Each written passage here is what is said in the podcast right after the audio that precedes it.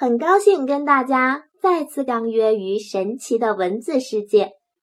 上一期的问题，你得到答案了吗？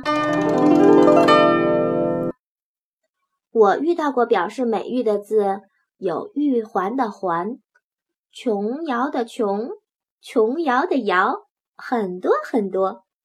为什么这些表示玉的字用的是王字旁，而不是玉字旁呢？其实呀，这些字里的偏旁不是王字旁，而是叫做斜玉旁，是玉字分化出来的写法。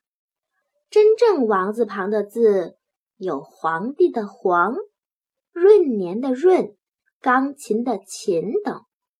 至于斜玉旁跟王字旁之间有什么渊源和区别？就需要你们自己从书里去找答案了哟。现在，让我们跟上偏旁有话说的步伐，进入最后一站吧。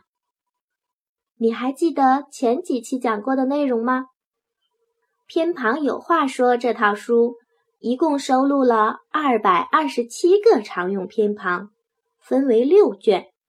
前几期我们讲过了人体卷、动作卷。器物卷、自然卷，还有动物卷。今天让我们看一看万象卷里有什么有趣的偏旁吧。赤、黄、白、黑，衣食谷有，酒瓜果干，还真是稀奇古怪。有三十八个偏旁出现在万象卷里呢。这一卷里的偏旁含义都比较抽象，那么古人是怎么把这些抽象的东西表达出来的呢？我们来选几个看一看吧。赤，本意是火红色，所以古人就选取了火的元素来表示红色这种颜色。白。最初的意思就是白色，古人选取了大家熟悉的脱壳后的稻米形象来表示白色，所以甲骨文的“白”字特别像一粒大米。同样是颜色，黄最初的意思却是胸前所戴的玉佩，后来被假借用来表示颜色，而黑。最初的意思是烟熏火燎之色，即烟灰色，泛指黑色。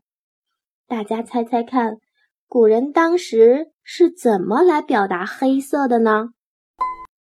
当然，偏旁有话说这套书里面还有很多很多有趣的问题，比如说“右”字旁为什么会出现在人体卷里呢？